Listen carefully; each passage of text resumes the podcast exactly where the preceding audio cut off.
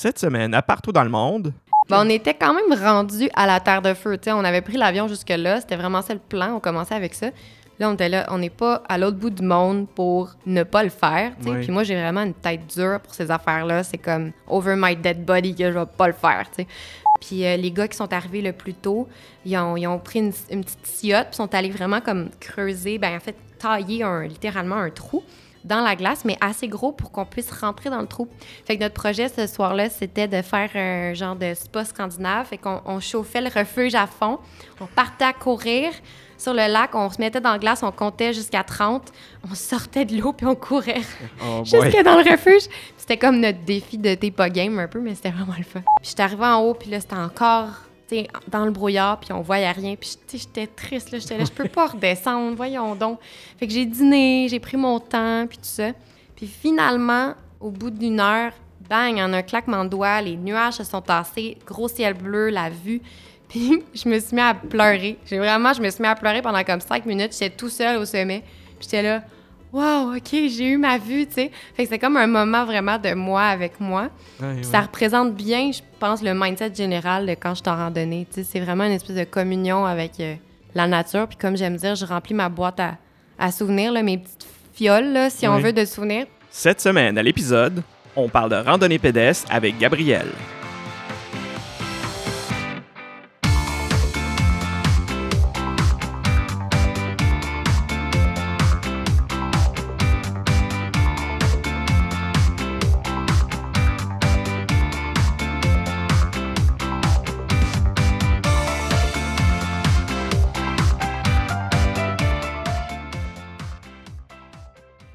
Bonjour Gabriel, Bonjour. ça va bien? Ça va bien, toi? Oui, ça va très bien. Merci d'être là pour l'enregistrement du podcast partout dans le monde. J'aimerais ça que tu te présentes pour les auditeurs. euh, qui tu es, d'où tu viens, qu'est-ce que tu fais dans la vie? Oui, donc euh, j'ai 30 ans. Euh, c'est tout nouveau. Euh, Tout nouveau, et tout nouveau? nou- tout nouveau, là, de, de- d'un mois et demi. Ben, félicitations. Pas félicitations, mais bonne fête.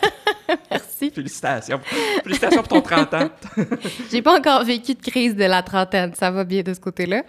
Puis c'est ça, ce que je fais dans la vie, euh, je suis conseillère en environnement dans deux cégeps de, de Montréal, en fait. Donc, j'agis un peu comme euh, la personne ressource dans le cégep, là, pour toutes les questions environnementales qui sont évidemment très larges et pour lesquelles il y a beaucoup, beaucoup, beaucoup de choses à faire, toujours. Oui, plus qu'on pense. Plus qu'on pense, ouais. Puis sinon, euh, moi, j'ai un background de journalisme à la base. J'ai un bac en journalisme. Puis ça fait de moi une personne très curieuse, très euh, touche à tout, qui aime apprendre et tout ça. Fait que ça m'a mené en voyage, dont on va parler aujourd'hui. Effectivement. Et ça m'a mené aussi à m'intéresser à différents sujets, notamment l'environnement, tout ce qui touche l'agriculture, l'agriculture urbaine aussi. Ça a vraiment été euh, mon dada, là, des, je dirais, des cinq, six dernières années. Oui, c'est comme ça qu'on s'est rencontrés d'ailleurs. euh, sur- Tout à fait. Ouais. On est en ce moment euh, au Café Perco. On enregistre l'épisode au Café Perco. euh, donc, ils nous reçoivent aujourd'hui. On avait besoin d'un endroit, toi puis moi, pour faire l'enregistrement de l'épisode. Et j'ai fait appel au service du Café Perco qui ont une, une salle qu'on peut louer qui s'appelle l'Annexe. L'Annexe, c'est un espace fermé qui est louable à l'heure et que vous pouvez utiliser pour vos réunions et vos rencontres. La salle est fermée et ça comprend un téléviseur, un tableau blanc, une table avec des chaises confortables et aussi c'est vraiment idéal pour, par exemple, enregistrer un podcast. Euh, merci Café Perco de, de l'accueil et on est, on est très, on est très content de, de pouvoir enregistrer l'épisode ici. Oui, moi, c'est vraiment un de mes cafés préférés euh, de Villeray, je dois dire. Là. En plus, Vraiment que le fun. je savais pas Ouais. quand j'ai choisi cet endroit-là, mais euh, c'est, ça tombe bien en même temps. C'est le repère des travailleurs autonomes. Donc, nous, ce qu'on va discuter aujourd'hui, on va, oui, ça, ça peut, ça peut toucher l'environnement de ce qu'on va parler aujourd'hui un petit peu, mais à la base, je voulais te rencontrer parce que je voulais qu'on parle de randonnée pédestre. Tu es une, une fan de randonnée pédestre, t'en, t'en as fait pas mal. J'aimerais ça juste pour euh, qu'on ait une idée de, de ton background en randonnée pédestre. Qu'est-ce que tu as fait? Les endroits que tu as fait, les, les randonnées que tu as fait, ça serait quoi? Oui, ben en fait, j'essayais tantôt de penser à ça. Je me disais, dans le fond, j'ai, je fais de la randonnée depuis aussi longtemps que je me souvienne. C'est ça qui est drôle. Je suis née à Montréal, je suis une urbaine euh, dans toute euh, ma, ma, ma, ma constitution. Mais euh, mes parents étaient très, très actifs sur euh, le plein air, la randonnée, tout ça. Fait que euh, ma mère aime bien dire à tout le monde que j'ai fait mon premier 12 km à 4 ans. Ah oui, oui je m'en souviens pas, mais j'aime bien le croire. D'ailleurs, je m'appelle Gabrielle Lamontagne. J'ai toujours cru qu'il y avait un lien. Il y a- ok, là. ouais, c'est- pas pour rien. Non, je me sens bien dans la montagne. C'est mon élément. Ouais. Ouais. Fait que c'est ça. J'en fais depuis longtemps. C'est c'est pas mal, je pense, la façon de voyager que j'ai adoptée en premier. Le vélo a suivi par la suite, puis c'est Oui. très complémentaire aussi. On pourra en reparler peut-être plus tard. Mais, Ah oui, ça, ça m'intéresse beaucoup. puis, euh, mais sinon, j'essayais de penser un peu les voyages que j'ai faits qui étaient particulièrement orientés randonnée là, dans les dernières années. Puis le premier qui m'est venu en tête, c'est le Népal, évidemment, qui est une destination montagneuse. Euh, ça, Il y a, ça y a des fait- montagnes au Népal? Il y a pas mal de montagnes, ouais. Ouais, il y en a une pas pire, là, qui... euh, C'est quoi le nom, déjà? euh? Euh, L'Ivresse? Non, la- c'est ça. c'est ça. Oui, oui, oui. J'ai entendu une ou deux fois parler de celle-là. Euh, donc, c'est ça. Népal en 2010. C'était vraiment un voyage axé sur la randonnée, évidemment. Euh, J'aimerais bien y retourner, d'ailleurs. Ça fait partie des destinations où est-ce que j'ai encore une soif là, de... J'ai pas vu assez de ce que le Népal avait à m'offrir. Euh, trois ans plus tard, j'étais allée en Corse. Ça, ça aussi, c'était un rêve que j'avais depuis longtemps. Je voulais faire une randonnée, on pourra en parler aussi, mais qui s'appelle le GR20. Oui. GR pour grande randonnée. Qui est une randonnée qui est très connue des gens qui font de la longue randonnée, qui Ouais. est comme une espèce de, de monument euh, Ouais. que les gens veulent absolument faire, mettre sur leur liste euh, dans la vie à faire. Le GR20 en Corse, ça fait partie de là. euh. Effectivement. C'est supposément la plus ou une des plus difficiles de- du réseau des GR de France. Ceci dit, j'en ai fait aucune autre, fait que je suis pas, je peux pas vraiment confirmer cette euh, rumeur, mais c'est ce qui fait en sorte que les gens l'ont souvent dans leur checklist de vie, Oui. comme tu dis. Ah oui. Quelques années plus tard, je suis allée en Patagonie aussi, Chili-Argentine en Amérique du Sud, qui est aussi une destination assez prisée pour la montagne, la Mhm. randonnée, la haute montagne aussi. Ça, j'en ai fait un petit peu là-bas. Ça a été mon baptême là, de haute montagne. Ça serait quoi, comme dans la Cordillère des Andes que tu as fait? Ou C'est- en Patagonie, vraiment le sud de la Terre de Feu? euh? Euh, la haute montagne, dans ce cas-ci, c'était pas précisément en Patagonie, c'était plus au nord, c'était à la Concagua, OK, oui. qui est oui, oui. euh, aussi un sommet assez mythique et bon, avec ce que ça comporte de positif et de négatif, parce que c'est rendu très, très, très populaire. Et dangereux. Euh, oui, ben moi, évidemment, j'ai pas fait le sommet, donc euh, j'ai fait ça de façon sécuritaire, mais j'étais allée jouer dans le camp de base. OK. Fait que je me suis payé un, un- si on veut, un, un permis pour une semaine. Puis une semaine, ça me permettait de faire une progression en altitude euh, relativement sécuritaire et lente, parce que l'altitude, le, le gros, gros, gros problème, c'est le fait que les gens vont trop vite. Oui. Quand on respecte le, le rythme qui est, qui est- qui est prescrit, euh, la majorité des gens n'ont aucun problème là, à, à s'adapter à la haute comme altitude. à peu près un mois d'acclimatation avec différents paliers. Ouais, ben ça dépend évidemment jusqu'où on monte. Là. Dans notre cas, euh, on est monté au plus haut à 5000 mètres. OK. Fait que ça a été une acclimatation sur à peu près cinq jours. Ah, ça, ça, c'est correct. Mais justement, de, de jouer un petit peu avec ça, de sentir l'effet, mais de façon sécuritaire, puis de sentir que hey, c'est le fun, le corps est capable de, de le surmonter graduellement. Ça, j'ai vraiment aimé ça. Fait que ça a été euh, une belle découverte, je te dirais. euh, Là-bas, euh, c'était plus en Patagonie, mais c'était le même voyage. C'était toujours en Argentine. Puis sinon, euh, j'ai fait l'Ouest canadien, le Yukon aussi, en solo. en 2016. Puis mon dernier, dernier, c'était cet hiver. On est allé dans, pas très loin, là, mais dans le sud-ouest des États-Unis. Fait que Arizona, Utah, ce coin-là. J'étais allée il y a très longtemps avec mes parents, puis j'avais ce- cette envie de refaire cette zone-là aussi super écœurante niveau nature, puis espace protégé et tout, mais en version hivernale. C'était ça un peu notre objectif, c'était d'y aller pendant l'hiver, donc d'avoir les mêmes paysages que personnellement j'avais eu euh, en été euh, chaleur suffocante, mais version euh, petite neige. fait que c'était plus du camping d'hiver, là. C'était quand même assez sportif, mais c'était magnifique, puis il y avait beaucoup moins de touristes. Puis c'était ça notre objectif principal. Oui, parce que je, je te le confirme, je suis allé, euh, moi, au mois de juin. Euh, non, c'est pas vrai. Je suis allé au mois de juillet, août, euh, en, euh, en Utah, avec l'Arizona, tout ça. On a fait le tour du Grand Canyon. Très suffocant, effectivement. Ouais. Pas partout. Il y avait des endroits qui étaient très chauds, comme, mettons, Zion. D'autres endroits qu'on était plus en hauteur, comme à Bryce, où est-ce que. Plus faisait comme, frais, ouais. que ce soit à 2000 mètres d'altitude environ. Euh, fait que c'est ça, mais de, de le faire l'hiver, je- un, j'a- j'aurais pas pensé à ça. C'est une super bonne idée. Puis qu'il y ait de la neige aussi, on penserait pas qu'il y a de la neige dans ces, euh, dans ces endroits-là du, du sud-ouest des États-Unis. Parce Ouais. que on, on pense tout le temps que c'est climat torride et très, très, très arctique, c'est chaud. Mais oui, effectivement, il peut y avoir aussi de la neige. Ouais, c'est ça, le désert, c'est étonnamment froid, en fait, l'hiver. Fait qu'on a eu des paysages avec cactus et neige, ce qui est quand même funky. Puis, euh, ouais, il y a beaucoup d'avantages, en fait. Moins de touristes, euh, pas d'insectes dangereux. Fait que t'as pas à te préoccuper en camping des scorpions, des serpents, des araignées, tarentules et compagnie. Ouais, pas de risque de coups de chaleur aussi, euh, déshydratation, que, qui sont des enjeux majeurs là, au Grand Canyon. Le nombre de d'évacuations qu'ils ont par jour l'été, ça dépasse l'entendement. Là, Là, on n'avait pas du tout cet enjeu-là. Fait que, euh, il y avait bien des avantages. Outre le fait que la nuit, ça pouvait descendre euh, Des fois, assez froid. Ouais. Moins 15, euh, moins 20 des fois. là. Fait que tu étais équipé pour ça. Tu avais comme Ouais. prévu le. le- On avait prévu le coup. Ok. Peut-être pas aussi froid que ça, là. On s'attendait pas à utiliser notre équipement à ce point-là, mais il n'y a rien qu'on a apporté pour rien au final. Fait que Ouais. ça a été pratique. Fait qu'on va en parler justement de l'équipement. Quand tu fais ce genre de voyage-là, là, tu pars, tu prends l'avion, tu t'en vas avec ton bagage. Qu'est-ce que tu apportes avec toi? C'est c'est quoi que ça te demande comme équipement? Pour faire de la, la longue randonnée, là, on oui, parle? ou même du camping comme tu as fait justement. Ouais. Euh, je sais pas si tu as fait la longue, longue randonnée ou si tu faisais plus des excursions d'une journée. Dans, dans le sud-ouest, on a fait des trucs d'une journée. OK. Euh, on avait l'intention de faire un peu plus de longue randonnée que ce qu'on a fait. On, a- on s'est fait prendre par le shutdown aux États-Unis et ça a compliqué certaines choses parce que les permis de longue randonnée qui sont comme euh, délivrés par les parcs euh, nationaux à très faible coût, là, c'est comme 5 ou 10 dollars. On s'attendait à aller les chercher sur place, permis-là, parce que c'est pas une saison occupée, sauf qu'à cause du shutdown, les services étaient réduits euh, à néant, voire au strict minimum. Oui. Donc, il n'y avait pas aucun permis qui était, euh, qui était donné. Fait qu'on a, on n'a pas voulu trop challenger le système américain non plus. On n'était pas chez nous. On voulait Mhm, pas euh, se ramasser avec des problèmes avec les rangers. Fait qu'on a respecté le... Donc, vous n'êtes pas, vous êtes pas engagé dans les sentiers pour faire la longue randonnée vu que vous n'aviez pas les permis? On l'a fait juste une fois. ouais. OK, d'accord. Fait que ça, c'était un petit regret, mais on s'est dit que c'est pas si loin, fait qu'on y retournera. Non, c'est ça. Je suis quand même pas. euh, c'est ça. C'est pas la Thaïlande ou euh, l'Australie. Exactement. Ça se fait quand même assez bien. Ouais. Donc, euh, comme on disait, euh, qu'est-ce que tu. Équipement. Ouais, qu'est-ce Ouais. que tu. Ben la base, un bon sac à dos. Oui. Euh, bon sac à dos qui est confortable, euh, qui contient aussi euh, suffisamment pour contenir le matériel. C'est sûr qu'en hiver, tout est plus gros, plus volumineux, plus lourd, etc. Fait que ça prend un beaucoup plus gros sac l'hiver que l'été. Fait que euh, je dirais minimum 50 litres, là, puis ça peut aller jusqu'à 80 litres, là, les gros sacs de, de longue randonnée. Mais l'important, c'est qu'il soit vraiment confortable et qu'on l'ait bien choisi, on ait pris le temps de le choisir. Et de l'essayer avant. De l'essayer avec du poids même, là, idéalement, marcher dans le magasin pendant une heure, puis tout ça. Euh, moi, j'ai le même sac depuis genre 12 ans, là, puis il est vieux, il est pas beau, mais il, est pas tuable. Il est pas tuable, puis il est confortable, il est, il est comme adapté à mon dos, fait que je l'aime beaucoup.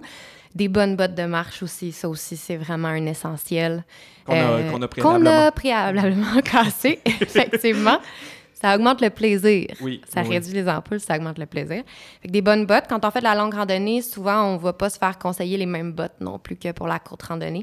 Ça va être des bottes plus rigides, euh, qui prennent en compte qu'on a plus de poids sur le dos, qui protègent les chevilles. Ça va être plus souvent des bottes en cuir, justement, que du synthétique euh, Gore-Tex Ouais, du- ça. ben, c'est ça, souvent c'est du New Buck. Là, les, Ouais. les grosses bottes, les celles que j'ai chez nous, là, ça pèse une tonne. Oui, oui, oui. c'est super lourd. Quand il y a de la boîte, c'est comme pire, là. En plus, oui, oui, oui. Quand sont gelés, c'est débile. Quand ils sont gelés, je sais. C'est horrible. J'ai connu ça cet hiver. Enfiler des bottes mouillées, gelées le matin, là, Ouais. après une nuit de camping. Puis le pied rentre plus, là, tellement c'est tête. Là, c'est... Non, Je pense que tu vas les casser ou que tu vas casser ton pied, là, tellement Ouais. ils sont durs. ouais, c'est, c'est fou. Ah ouais, ça prend 3-4 heures à les dégeler dans ce temps-là. Fait que des bonnes bottes de marche, euh, un- des bons vêtements imperméables aussi, là, sur- ben, selon les destinations, mais si vous attendez d'avoir de la pluie, fait que pantalons euh, imperméables, puis euh, des fois même couvre-chaussures si jamais c'est nécessaire. Euh, équipement de camping, si vous dormez dans, la, dans, dans la nature, fait qu'une bonne tente relativement légère. Matelas de sol, c'est c'est un pôle de dépenses important si on veut avoir quelque chose de confortable, mais ça vaut la peine si on en fait beaucoup parce que quand on a mal au dos, on n'aime pas ça marcher le lendemain. Oui, puis ça isole aussi du froid. Du froid, ouais, sur le sol, quand on est dans les températures un peu plus froides, comme mettons, Ouais. l'automne, même l'hiver, j'imagine que tu n'as pas le même matelas de sol. Exact, Oui, c'est ça. exact. Il faut un matelas de sol qui coupe le, le- le contact avec le sol, qui sont des matelas de sol beaucoup plus chers aussi. Fait que Oui. c'est- comme un autre niveau d'équipement. L'hiver, il y a moyen de bricoler quand on le fait juste une fois ou deux dans l'hiver, euh, au lieu de se rééquiper à neuf euh, au complet, là, comme superposer deux matelas, justement, des choses Ouais, comme ouais. ça. Euh, un bon sac de couchage aussi. Ça, c'est notre ami pour la vie. Si on l'entretient bien, on y fait attention. Oui. Euh, si on veut vers du duvet, c'est plus compact, euh, plus léger aussi que le synthétique, là, si on veut investir plus. L'hiver, ça peut être des raquettes ou des crampons, là, selon où on va. Ceux qui font de la randonnée dans les Adirondacks, à ce temps-ci de l'année, ça prend des crampons parce que c'est glacé bord en bord. Ah, pas besoin d'aller loin, même genre Mont-Saint-Hilaire, ça même. ça Oui, en ben même à là, Montréal ouais, cet ouais. hiver, en fait. Là. Sur le Mont-Royal, effectivement. Ou même sur les trottoirs, juste euh, pour aller chercher du pain au dépanneur, ça prenait des crampons. ça prend des crampons. Ouais. Fait que, ouais, une bonne paire de crampons, c'est pratique. Euh, de premiers soins par rapport à la sécurité, euh, assez essentiel, là, au moins une par personne quand on part en petit groupe. Euh, traitement de l'eau aussi euh, non négligeable. J'ai des petites anecdotes avec ça que je pourrais compter plus tard, mais même quand l'eau a l'air donc belle, donc fraîche, puis tout, à moins d'avoir la certitude qu'il n'y a rien au niveau civilisation, élevage, animaux possible plus haut, là, donc en altitude. Oui. Euh, faut traiter ou filtrer. Fait que soit vous investissez dans un filtre. Moi, j'ai aussi un, un truc de traitement de l'eau au rayon UV. C'est un gadget, mais c'est quand même le fun. C'est parce avec une lampe UV qui fait, Ouais, qui fait la, la- puis- la- la destruction des bactéries, dans le fond. Ouais, c'est ça. Puis euh, ça marche très bien pour l'instant. Là, je l'ai utilisé dans- en Patagonie justement parce que c'est tellement dommage quand tu as de la belle eau qui coule, des glaciers, puis tu mets des petites pilules de chlore dedans, ça, ça défait Ah ouais. tout le goût. C'est ça. Fait que euh, ce, ce- ce truc à UV là, c'est comme un bon compromis. Puis en plus, c'est que c'est rapide. Le filtre, des fois, il faut pomper, c'est plus long, Oui. etc. Oui, oui. Euh, le, le truc à rayon UV, euh, Stéripen, là, ça s'appelle la marque dans mon cas. Puis euh, ça prend euh, littéralement 30 à 60 secondes selon la quantité d'eau qu'on filtre. Fait que ça, c'est l'aspect euh, pratique quand même. Tu vois, je connaissais pas ça. Ça, c'est quelque chose qui n'existait pas dans mon jeune Ouais, temps. non, c'est ça. Ben, D'ailleurs, euh, je me suis longtemps méfiée de cette affaire-là. Là. Je Ouais. regardais ça, puis j'étais là, ah, pas sûr, ça marche-tu? On me l'a conseillé vivement, puis je regrette pas mon achat. Pour l'instant, des bonnes gourdes aussi pour traîner l'eau. Une lampe frontale, très pratique. On ne sait jamais quand on se fait prendre par euh, la nuit. Oui, parce qu'on pense que ça, ça va se passer d'une certaine façon. Puis des fois, il y a des, y a des, Des fois, il y a des embûches. petits défis. Euh, ouais. on se perd. euh, Ouais, fait que lampe frontale, c'est important avec des batteries euh, fonctionnelles aussi. Oui. Ça, dans mon cas, c'est la chose qui manque parfois. Puis, euh, bâton de marche, ben, c'est à la discrétion de chacun, mais ça, ça préserve les genoux, je trouve, descentes. Puis, il n'y a pas d'âge pour protéger ses genoux. Là. On en a juste une paire, puis on veut les garder longtemps. Fait que, bâton de marche, dès qu'on sent que la descente est dure, là, en Corse, justement, les descentes étaient terribles. fait que sans bâton de marche, c'était carrément dommageable, là, je trouvais, pour, euh, pour les genoux. Ouais, fait que protéger ouais. les articulations, Oui, parce que c'est sur le euh, rock dur, il y a pas de. C'est pas comme la- des fois on a du. Dans les sentiers au Québec, on a comme un petit peu de mousse, Ouais. de la terre battue, ça. C'est plus smooth, là. Mais quand on est sur le rock dur, euh, marcher pendant des heures avec un sac à dos de 80 litres, euh, ça, ça, ça va. Oui, c'est ça. Le poids qu'on a sur le dos ajoute en plus sur nos articulations. Sont pas faites pour porter ce poids-là, là, le double de notre poids des, des fois. Fait que bâton. Puis, ah, ben, j'ai pas parlé pour la cuisine, mais un, un réchaud. Euh, Un réchaud qui permet de, de cuisiner pour le nombre de personnes euh, qu'on est avec une gamelle, euh, évidemment. Oui. Puis ça, ça aussi, il y a toute une gamme de, de réchauds possibles avec différents combustibles. Moi, je suis adepte d'un, d'un réchaud. Je trouve ça drôle d'en parler parce qu'il n'y a personne au Québec qui a des réchauds comme ça. Ça s'appelle un Trangia. C'est un réchaud euh, d'origine suédoise ou norvégienne, là, je me souviens pas. Puis quand on va en Europe, on en voit plein, des gens qui Ouais. campent avec ça Ouais, ouais. parce que c'est assez connu, mais ici en Amérique du Nord, c'est vraiment pas valorisé. Euh, la, la distinction principale, c'est qu'il fonctionne avec de l'alcool à fondu, donc de l'alcool à bois. Oui, je pense que j'ai déjà vu ça. Oui, Fait que oui. c'est un peu comme un réchaud de fondu. Tu peux l'utiliser à l'intérieur parce qu'il n'y a pas d'émanation. Euh, ben, l'alcool à bois, c'est une ressource euh, renouvelable en plus. C'est pas, euh, c'est pas comme du- du- des dérivés de, Ou de du pétrole. propane, là. du butane, c'est ça. Puis il n'y a surtout aucune mécanique avec ce réchaud-là. Moi, j'ai vu tellement de monde avec des réchauds qui ont des petites, des petites pièces euh, qui ont besoin de beaucoup d'entretien. Puis à un moment donné, la, pièce, la, la pièce, elle pète. puis là, tu es, au sommet d'une montagne, puis tu plus rien pour te faire ton gruau le matin. Oui, oui. Fait que le mien, il est comme. c'est ça, il est bon à vie parce qu'il n'y a aucune mécanique. C'est vraiment comme un réchaud à fondu. C'est vraiment cool. Mais il est, il est un peu plus gros. Fait que Ah. c'est, ce qui rebute les gens. Là. Les tout petits euh, Firefly de MSR, là, ça rentre dans une euh, petite pochette. Ouais, c'est minuscule, poche. là, c'est Oui, ça. oui. Le trajet est un peu plus volumineux. euh, mais c'est ça. Moi, je l'ai depuis 10 ans. Puis je, je me suis. On est bien amis toutes les, tous les deux. Fait qu'il m'a suivi partout. Puis dans ton équipement que tu, que tu prends avec toi, mettons, là, là, c'est sûr que si tu pars en solitaire, euh, ça sera pas la même chose que si vous partez en groupe. Ouais. Est-ce qu'il y a des choses, qui, est-ce qu'il y a de l'équipement qui, qui est en redondance? Est-ce que vous amenez, mettons, deux affaires? Mettons, en a, des fois qu'il y en aurait un qui serait brisé ou, euh, comme tu parlais de ton, de ton filtreur avec la lampe UV. Mhm. Est-ce qu'il y a des choses que vous amenez en dos pour être sûr que si jamais il y a un pépin, ben, vous en avez un deuxième en backup? Ça arrive-tu? Ou- Ça dépend du niveau de, de contrainte de poids qu'on a. Là. Des fois, tu te dis, ouais, il en faudrait deux, mais là, on est trop limité dans le poids, fait qu'on on Ça, se croise les doigts. Là.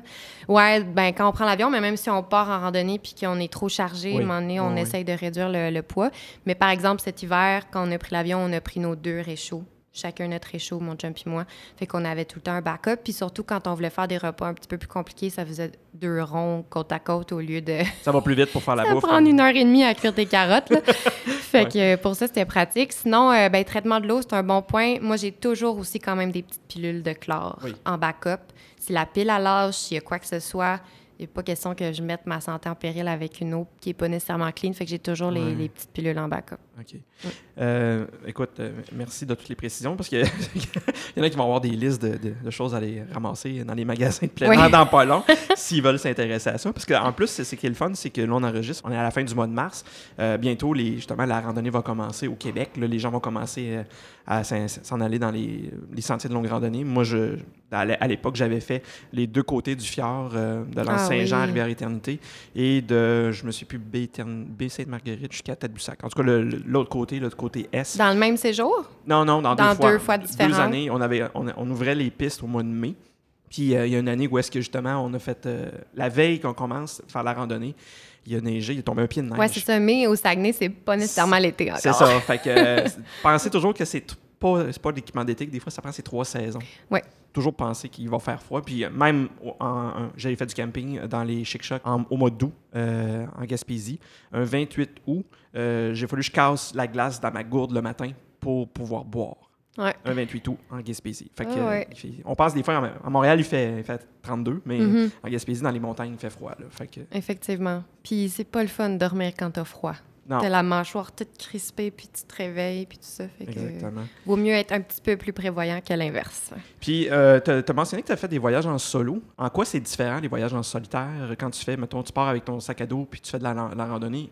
Autant au niveau de la planification, de l'équipement, mais aussi de la de comment tu vis ça. Le plus long que j'ai fait toute seule, je pense que c'était des 4-5 jours. Puis j'aime quand même beaucoup ça parce que moi, quand je marche, souvent, même avec des amis, je vais marcher en partie en silence. Il va y avoir des moments où je vais être seule en avant, puis je vais être dans Ouais. ma tête, puis les Ouais, pensées ouais. défilent. C'est comme une genre de méditation active euh, dans mon cas. Méditer assise, ça, c'est tough, mais méditer en marchant, ça va. Euh, fait que j'aime quand même ça, marcher toute seule, mais c'est sûr que euh, ben, le niveau sécurité, il est comme encore plus important parce que ben il Ouais. y a personne pour euh, nécessairement aller te chercher du secours, surtout si tu es sur un sentier qui est peu fréquenté, ben Mhm. faut que tu sois particulièrement tu le sais que ben si tu te fous la cheville là maintenant, ben tu es tout seul pour te ramasser, fait que tu es comme très conscient de des risques que tu prends. Évidemment, c- quand je peux avoir être dans une destination où je sais que j'ai du réseau cellulaire, c'est plus rassurant aussi. Puis, il faut que je pense, quand je pars toute seule aussi, que j'ai beaucoup plus de poids sur mon dos, surtout l'hiver. Je l'ai fait deux fois l'hiver, puis euh, j'étais chargée, ça n'avait aucun sens, parce que j'étais en autonomie, j'avais ma bouffe pour cinq jours. Puis, ben, tu peux pas partager le réchaud avec quelqu'un Non, d'autre, et ainsi de suite. Tout est, euh, la trousse de premiers soins, ben, c'est la même que tu sois un, deux ou trois, mais là, tu l'as tout seul. Puis l'équipement hivernal et aussi les, les sleeping, les tentes, tout ça, c'est beaucoup plus pesant. Ouais, heureusement, j'étais pas en camping l'hiver, je le faisais en refuge. OK. Puis je pense qu'en camping, euh, j'aurais pas réussi. J'avais trop de stock, même en refuge. ouais, euh, j'avais beaucoup de vêtements chauds, puis de, au cas où tu sois mouillé, t'as beaucoup de bas, ça. etc. Quand t'arrêtes tes trempes, fait que là, t'as froid après ça. ouais. Le combustible aussi pour cinq jours, t'en Ouais. prévois un peu plus que passé. Quand t'as à faire fondre de la neige l'hiver en plus, ça brûle beaucoup de combustible parce que c'est long faire fondre de la neige. Là, Oui. tu remplis ta casserole puis tu as comme un pouce dans le fond quand t'es fondu. Là, fait que tu passes ton temps à remettre dedans. Fait que, fait que c'est ça. Quand je pars tout seul, il faut que je m'attende à être plus chargée en général. Fait que je suis encore plus euh, sévère, si on veut, avec moi-même pour le choix de la nourriture. C'est-à-dire que quand tu es plusieurs, des fois, tu peux faire des compromis. Ah, on va avoir quand même quelques fruits frais, des trucs comme ça. Quand tu es tout seul, ben c'est déshydraté le plus possible. On coupe tout ce qu'il y a d'eau, c'est Ouais, ça. ouais. Fruits séchés, puis euh, ouais. OK. Euh, c'est quoi les destinations que tu as faites comme en solitaire? La première fois que j'ai fait ça, c'était le Sentier des Caps de Charlevoix. Oui. en oui. hiver. Puis, tu sais, c'est quand même fréquenté. Il y avait Oui. du monde dans les refuges à chaque soir, fait que j'étais pas toute seule. C'était parfait. J'avais comme mes journées moi-même toute seule dans ma tête. Puis le soir, si je, pou- si je voulais, je pouvais aller échanger avec les gens dans le refuge, faire un feu, tout ça. J'ai refait ça aussi en hiver euh, au parc de la Montagne du Diable. Ça, c'est dans le bout de Mont-Laurier. Parc Oui. magnifique. Oui, oui, qui n'est pas connu vraiment.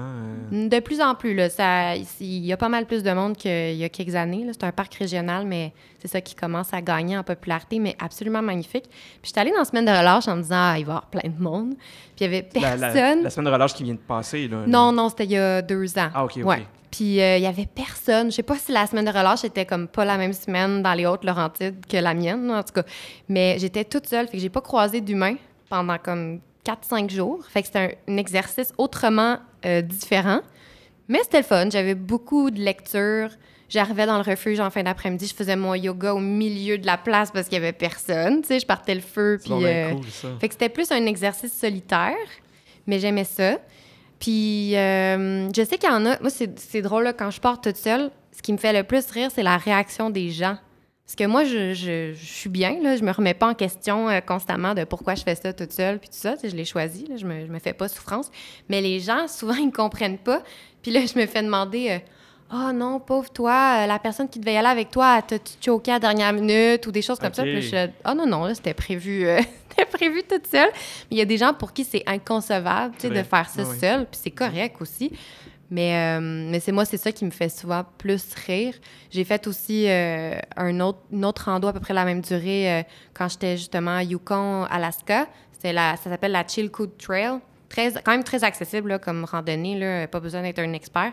Puis ce qui est le fun avec cette randonnée-là, c'est que tu traverses la frontière pendant ta randonnée. Fait qu'il faut comme aies ton passeport sur toi, genre au cas Des où. fois qu'il y aurait un garde. euh, C'est ça. Sur le sentier, qui te, qui te contrôlerait. Il n'y a pas de poste de, euh, y a pas de petite poste de douane là, sur le sentier. Là. ben, il m'avait dit que ça se pouvait que j'en croise un. Moi, je me suis pas fait contrôler, mais il nous contrôlait après, comme à la sortie, là, À la si tête on veut. sentier. C'est quand même les États-Unis, là, ils- on leur passe pas de sapin euh, facilement. Mais fait que cette randonnée-là, justement, je la faisais toute seule, mais il y avait plein de monde dessus. Puis, euh, puis les gens étaient comme, oh my God, comment tu fais ça? Puis, tu sais, ils étaient vraiment genre, ils en revenaient pas. Là. Surtout à cause des ours, peut-être, ça leur faisait peur parce qu'il y a des grizzlies. Oui. Puis oui, j'avoue que c'est peut-être la fois où j'ai eu le plus euh, de petites inquiétudes, tu sais, parce qu'ils disent de, de faire du bruit. Mais Quand tu marches tout seul, tu parles Ouais. avec personne. Non. Fait que là, je sentais tout le temps la pression de comme chanter pas. fort, Ouais. cogner sur mes bâtons, mais j'aime ça être dans le silence. Fait que là, j'étais comme tout le temps dans la contradiction de devoir faire du bruit, mais pas avoir envie d'en faire. Mais là, tu veux pas surprendre un ours sur ton sentier. Non, fait non, que- non, exactement. Puis t'avais pas de petite cloche après ton, ton sac ou tes, tes chevilles. On voit souvent des gens qui font ça. Ouais. Ils se mettent des petites clochettes. Là. euh. Je sais pas si j'en avais une. Mais même là, si j'en avais une, elle devait me gosser, tu sais. Ouais, c'est ça. C'est pas agréable que pendant des, des heures gagling, gagling. Non, non. Mais c'est ça, mais moi, je suis même pas certain que c'est assez fort pour que ça. Je sais que les ours ont une très Ouais. bonne ouïe, là, mais euh, je sais pas si ça serait assez pour que. Oui, ça serait comme, hey, il y a- il y, a quelque chose. Le, le souper s'en vient. Ouais, c'est ça.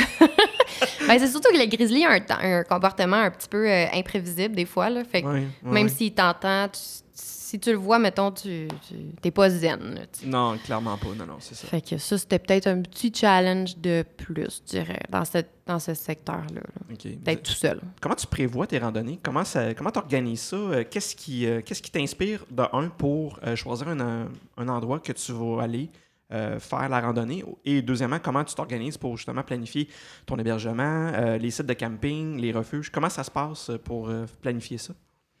Ben, souvent, l'inspiration, ça va venir de.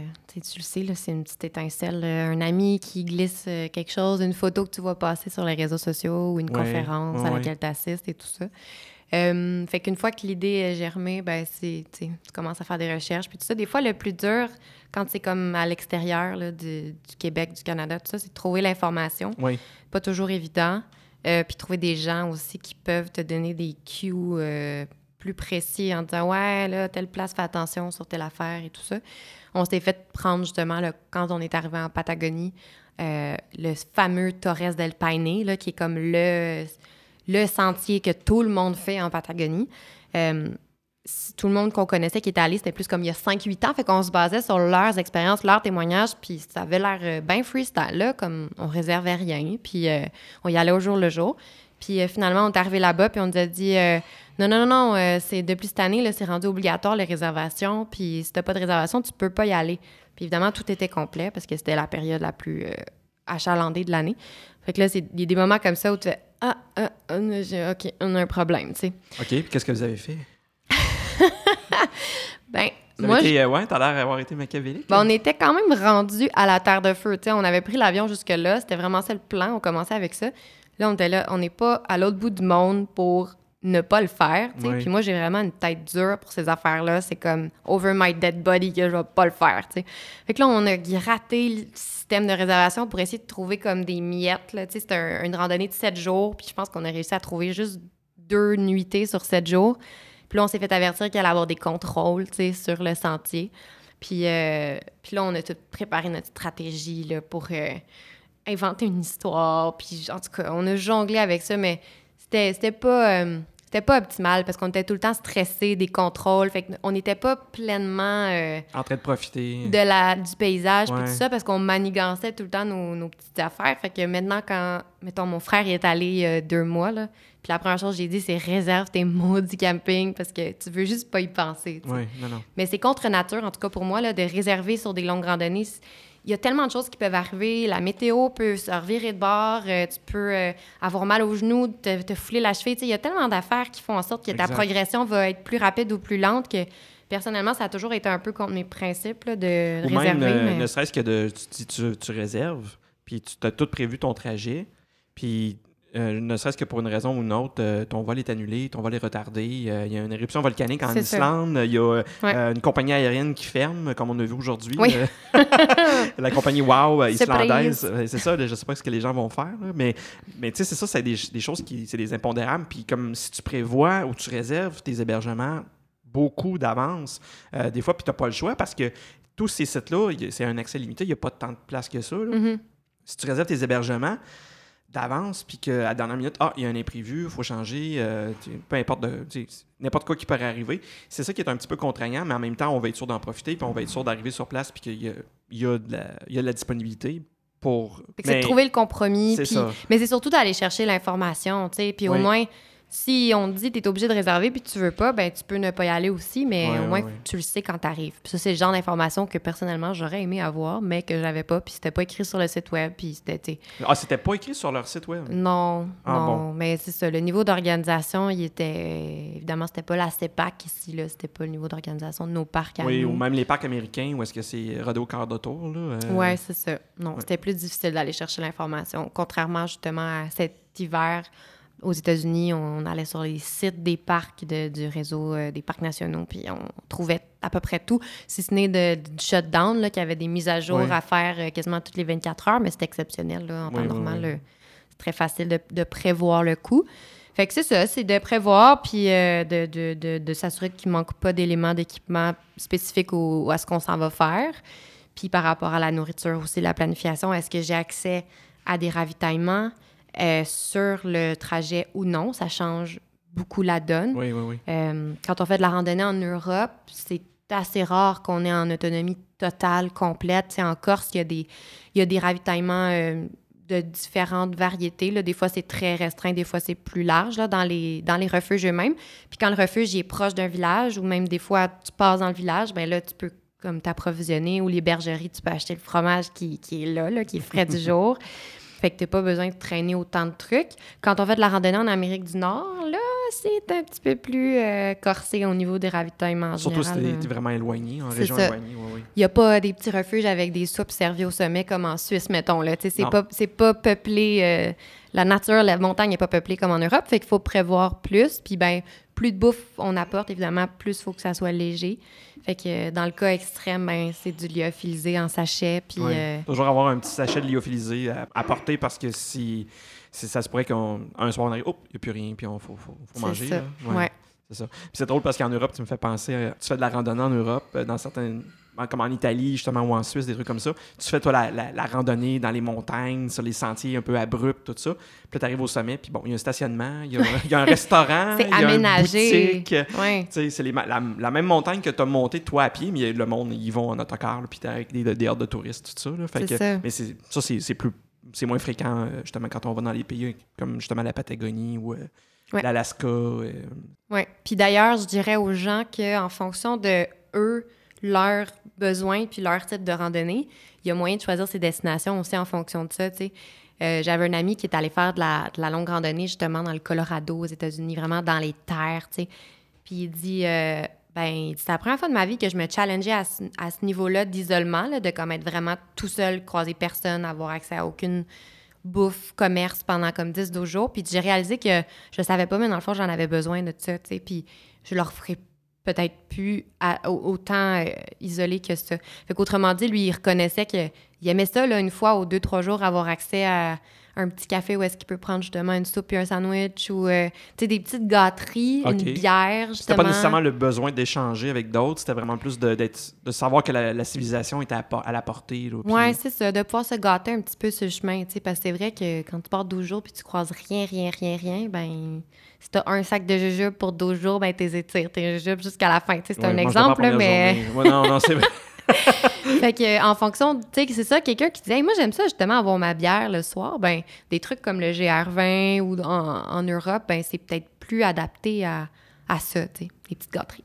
Là, on a parlé de planification, tout ça. Donc, ton conseil de faire des réservations ou de faire au moins des recherches pour voir comment ça va se passer.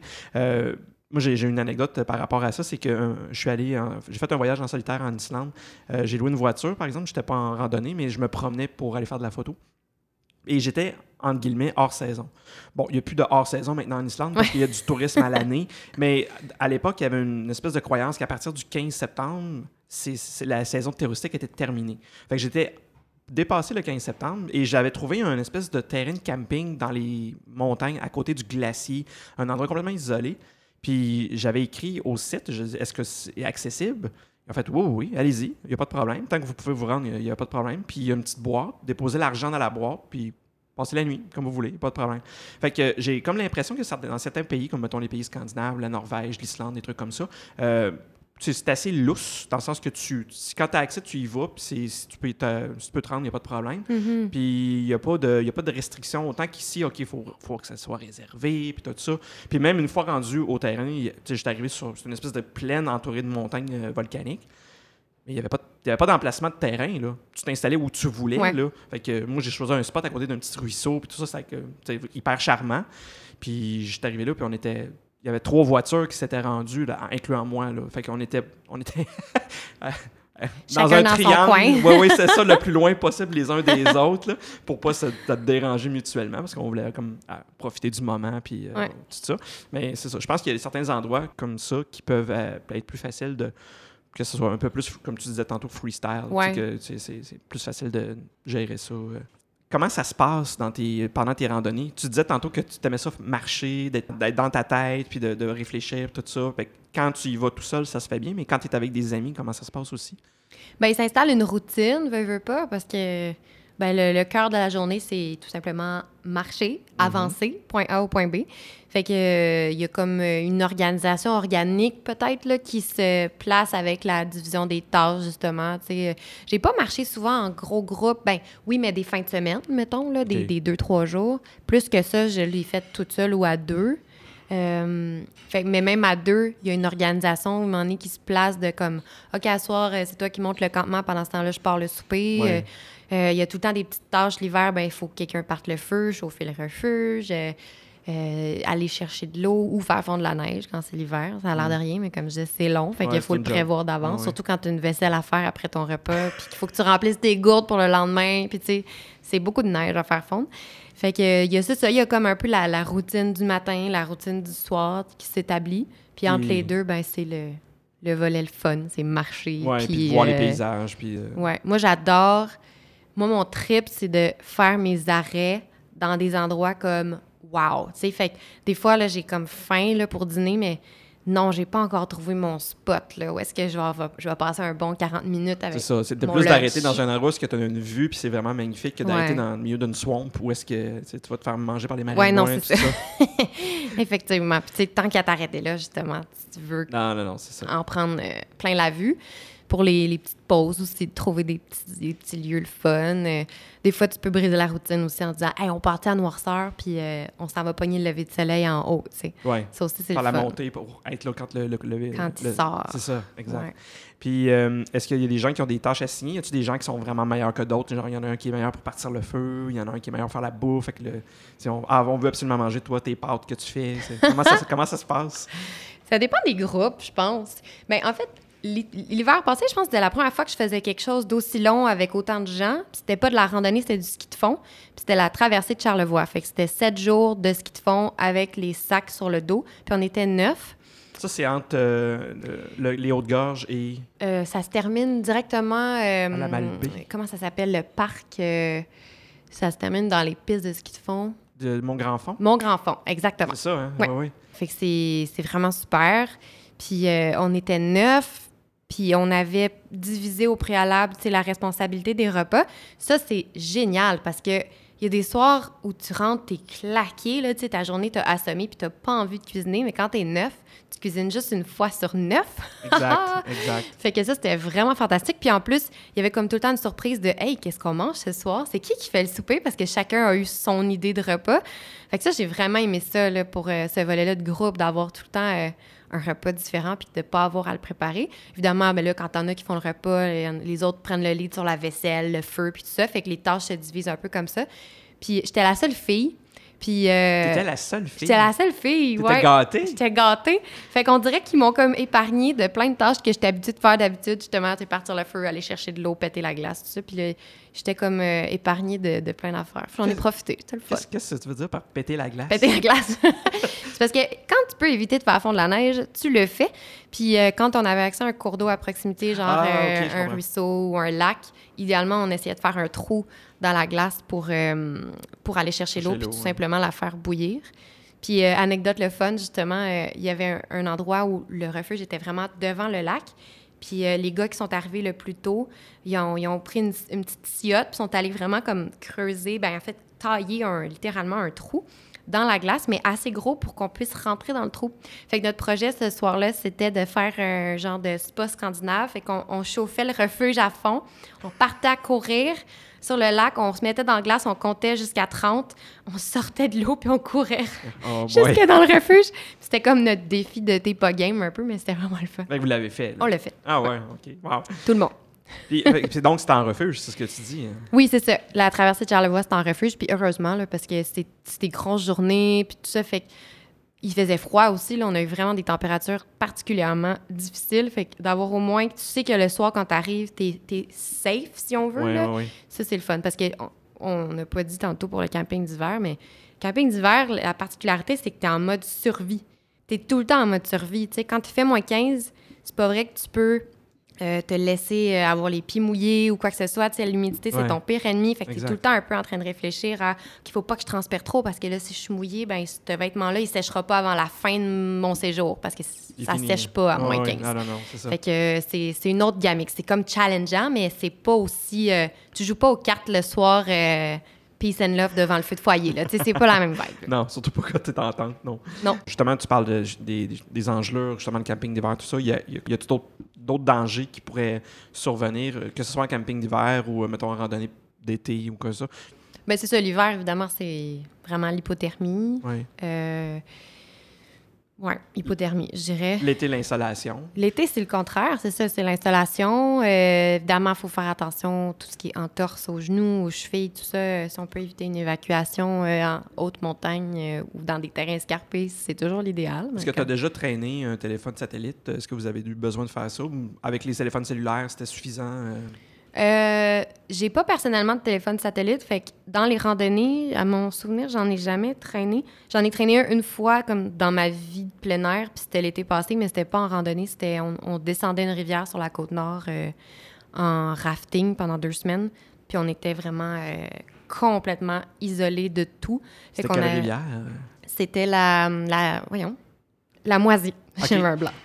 La Moisie euh, qui nous faisait arriver à cette île. On était un petit groupe de cinq. Fait que là, on avait un téléphone satellite, effectivement, en cas d'urgence. Puis on avait même pris un abonnement. Euh, je me souviens pas du nom, là, mais c'est comme un abonnement qui est fait pour quand tu t'éloignes. Euh, pour euh, évacuation en hélicoptère. OK. Euh, parce que justement, quand tu vas dans les régions, des régions reculées comme ça, c'est des, des, précautions qu'il faut prendre, d'avoir euh, justement un moyen de communication. Oui, oui. Puis c'était pas garanti qu'on allait croiser ne serait-ce qu'un humain. C'est arrivé finalement. On a croisé des gens. Il y avait beaucoup de, de camps de vacances de l'Ontario ah! qui descendent des rivières. Sur la moisie. Oui, ouais, ouais, ben, des, camps, des camps spécialisés en canaux. C'est des jeunes super débrouillards, super cool. Mais ouais, on a croisé des gens finalement, mais ça aurait pu arriver qu'on. Parce que ne serait-ce que si tu suis des gens qui sont deux jours devant toi, ça se peut que tu les vois jamais au final parce que tout le monde descend dans le même sens, évidemment. oui, oui, à peu près à la même vitesse aussi. C'est ça. C'est pas comme une randonnée où est-ce qu'il y a deux directions puis euh, le monde se dépasse. Là, là tu suis un courant d'eau. Fait que c'est ça. Le volet sécurité, il est super important. Des fois, il est négligé. Ça prend juste un accident hein, pour euh, comme le réaliser des fois. Là. Puis il existe d'ailleurs un cours qui se donne euh, avec la Croix-Rouge qui s'appelle euh, Secourisme en milieu sauvage et éloigné, qui est un cours de 20 heures. C'est une, grosse fin de semaine de formation. Puis euh, ça peut être une façon aussi d'aller chercher des, outils parce que c'est vraiment adapté au milieu. tu peux pas, quand tu fais un cours de secouriste, toutes les simulations finissent par et j'appelle l'ambulance. Mais en milieu sauvage éloigné, c'est pas directement ça. C'est comme, oui, peut-être que j'appelle un hélicoptère, mais en attendant, qu'est-ce que je fais avec la personne en avant de moi qui, qui a une hémorragie ou qui, whatever quoi. Ouais. Fait que ce cours-là, il donne des outils Parce que ça peut être aussi une fièvre, ça peut être. euh, comme on Ouais, a parlé, tu, tu- peux filtrer ton eau, mais tout d'un coup, tu peux pogner une fièvre, genre le beaver Ouais. fever ou des trucs comme ça, puis Mhm. une, gros, euh, une grosse déshydratation. euh, Ouais. c'est, des choses qui peuvent arriver. C'est une très bonne recommandation en passant. Ça, j'avais pas pensé à ça. Je, je me doutais que ça devait exister. Mais quelqu'un qui fait beaucoup de randonnées ou quelqu'un qui est en charge d'un groupe qui part avec sa famille, puis on dit on va faire une longue randonnée dans un endroit reculé, de faire ce genre de cours-là, ça peut effectivement euh, peut-être même sauver des vies. Ouais, moi je l'ai pas fait encore, mais c'est mon prochain. euh, C'est un objectif ouais, pour la prochaine année. OK. Mhm. Euh, puis de tous les de toutes les treks que tu as fait comme ça, de tous les voyages de randonnée pédestre, ce serait quoi ton c'est quoi ton, ton souvenir le plus le plus mémorable, le plus marquant, le- la randonnée qui t'a vraiment le plus fait wow? Hey, c'est difficile comme question, là. Mais un souvenir vraiment précis que j'ai, euh, je sais pas s'il était plus wow que les autres, là, mais c'est un souvenir qui m'a marqué. Quand j'étais dans les Rocheuses, euh, vu que j'étais toute seule, euh, j'étais comme. euh, j'allais, tu sais, quand t'es toute seule, tu vas plus vite qu'en groupe aussi, parce que t'as juste ton rythme à toi à respecter. Ouais, ouais. Fait que je m'étais comme lancé des bons challenges. J'avais fait des grosses randonnées d'une journée. Puis euh, il y avait un, un sommet que j'avais monté pas très loin de Jasper. Puis je l'ai monté tout le long dans la gro- le gros brouillard, là, limite pluie. Là. Puis là, je montais en me disant ça va s'éclaircir, ça va s'éclaircir, je vais voir quelque chose en haut. Mais c'était super difficile. C'était une montée d'élévation d'au moins 1000 mètres. Puis j'étais arrivée en haut, puis là, c'était encore dans le brouillard, puis on voyait rien. Puis j'étais triste, là. J'étais je peux pas redescendre, voyons donc.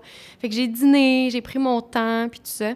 Puis finalement, au bout d'une heure, bang, en un claquement de doigts, les nuages se sont tassés, gros ciel bleu, la vue. Puis je me suis mis à pleurer. J'ai vraiment, je me suis mis à pleurer pendant comme cinq minutes. J'étais tout seul au sommet. Puis j'étais là, wow, OK, j'ai eu ma vue, tu sais. Fait que c'est comme un moment vraiment de moi avec moi. Ça représente bien, je pense, le mindset général de quand je suis en randonnée. Tu sais, c'est vraiment une espèce de communion avec euh, la nature. Puis comme j'aime dire, je remplis ma boîte à, à souvenirs, là, mes, petites- mes petites là, si on veut, de souvenirs. Puis quand tu es au travail dans un bureau à- entre quatre murs, ben tu, tu ressors des petites fioles de temps en temps pour t'aider à passer jusqu'au prochain, euh, prochain voyage, prochaine aventure. Puis dans les euh, tu t'as parlé que tu avais fait beaucoup de randonnées quand tu étais jeune avec tes parents. Est-ce que tu fais encore de la randonnée avec tes parents ou euh, Euh, non, ça fait quand même longtemps que j'en ai pas fait avec. J'en ai fait quand même tard, jusqu'en début vingtaine. Eux autres même en font moins. Mhm. Euh, ils font beaucoup de vélo. Ils m'ont aussi initié au vélo, faut dire. Donc, je leur en dois plus- plusieurs choses au final. Ils ont, ils ont gardé le volet vélo puis cyclotourisme. Ça, ils en font encore. C'est moins dur, ces articulations, Ah oui. en vieillissant. Fait Ah que, ouais. Je suis témoin.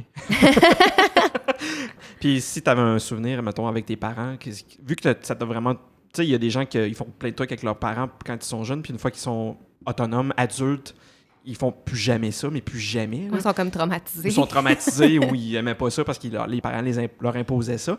Mais toi, euh, si, est-ce qu'il y aurait des souvenirs? Est-ce qu'il y aurait des choses qui te, qui te reviennent? Puis tu te dis, oh my god, c'est pour ça que j'ai le goût. pour ça que j'ai autant euh, cette passion-là de faire de la randonnée pédestre.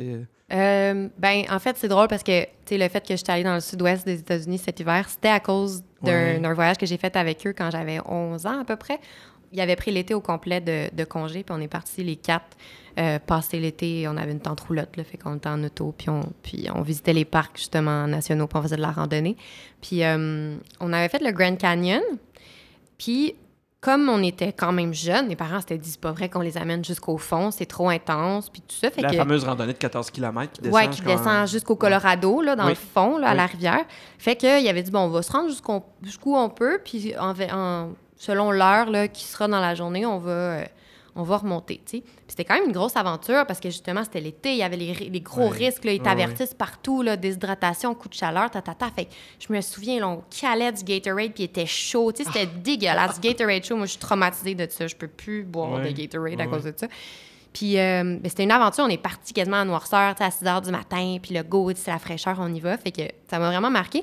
Mais comme on s'est pas rendu au fond cette journée-là, j'avais comme une dette envers le Grand Canyon. Puis je me disais, faut que j'y retourne, puis faut que j'aille au fond. Fait que là, cet hiver, j'avais comme cet objectif-là en tête de le faire. Puis là, c'était compliqué parce qu'à cause du, du shutdown, ils donnaient plus de permis justement pour la longue randonnée. Puis le, le plan, c'était pas de de faire l'aller-retour en Mongol euh, vite, vite, vite en courant, c'était de dormir dans le fond, puis de remonter le lendemain, puis de pouvoir en profiter. Mais là, on pouvait pas en absence de permis. Fait que là, tout le long du voyage, on se disait, on, y va-tu quand même, on y va pas, puis on tergiversait. Puis finalement, à la dernière minute, j'ai dit, oh non, je peux pas ne pas y aller, tu sais, il faut. Puis finalement, c'est ça qu'on a fait. On a fait l'aller-retour, donc jusqu'au fond. C'était un dénivelé de 1500 mètres, donc c'est gigantesque. Aller-retour, fait que c'était 26 km, je pense. on est parti sous les étoiles noirceur, on est revenu à la pluie, puis il faisait noir aussi. Fait qu'il y a vraiment, on a étiré l'élastique euh, au maximum. J'étais épuisée, mais c'était splendide, puis c'était comme vraiment un clin d'œil à quelque chose que j'avais fait genre euh, plus de dix ans plus tôt. Puis sinon, euh, un des derniers beaux souvenirs, je pense, de randonnée familiale, c'était quand j'avais 19 ans. J'avais décidé de partir en sac à dos après mon cégep, trois mois toute seule en Europe. J'avais une passe de train limitée, un sac à dos, puis c'était tout. C'était ça mon projet de l'été. Puis mes parents et mon frère ont décidé de venir me rejoindre pour deux semaines en Suisse. Puis la Suisse, c'était pas sur mon itinéraire parce que c'était beaucoup trop cher pour mon budget de jeune backpacker. Fait que mes parents avaient dit c'est correct, on s'en va en Suisse en famille, puis on paye la partie qu'on est ensemble, on vous paye les refuges, puis la bouffe, puis tout ça. Fait que ça a été euh, des super belles randonnées qu'on a faites à quatre des randonnées d'une journée. Là. On revenait toujours dormir euh, à l'auberge ou au refuge en bas euh, le soir, mais c'est super le fun. Puis je pense que c'est pas mal les dernières fois qu'on a fait de la, grosse randonnée euh, tous les quatre. OK. Mm. S'il y avait un voyage que tu, voudrais nous raconter, est-ce qu'il y a un voyage que tu pourrais comme nous faire une espèce de, de, récit de ton odyssée de, randonnée pédestre? Est-ce que... Ben, je pense que le GR20, ça peut être un bon. ouais, comment ça s'est passé, mettons, quand tu es allé? Le GR20, on rappelle, est en Corse. En Corse. Comment tu as fait ça, puis comment ça s'est passé? Voilà, c'est tout pour cet épisode. Revenez-nous la semaine prochaine alors qu'on poursuit la conversation avec Gabriel sur la randonnée pédestre. Ciao!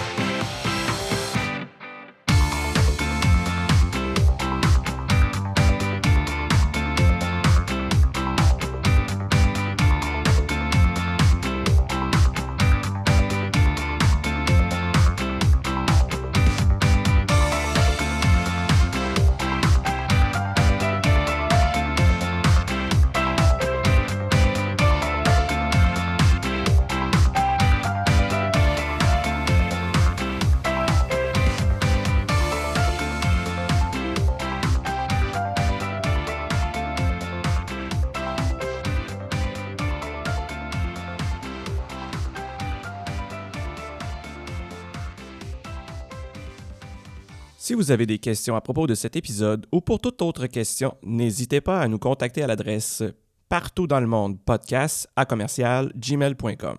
Nous sommes également sur Facebook et Twitter. Simplement recherchez partout dans le monde podcast.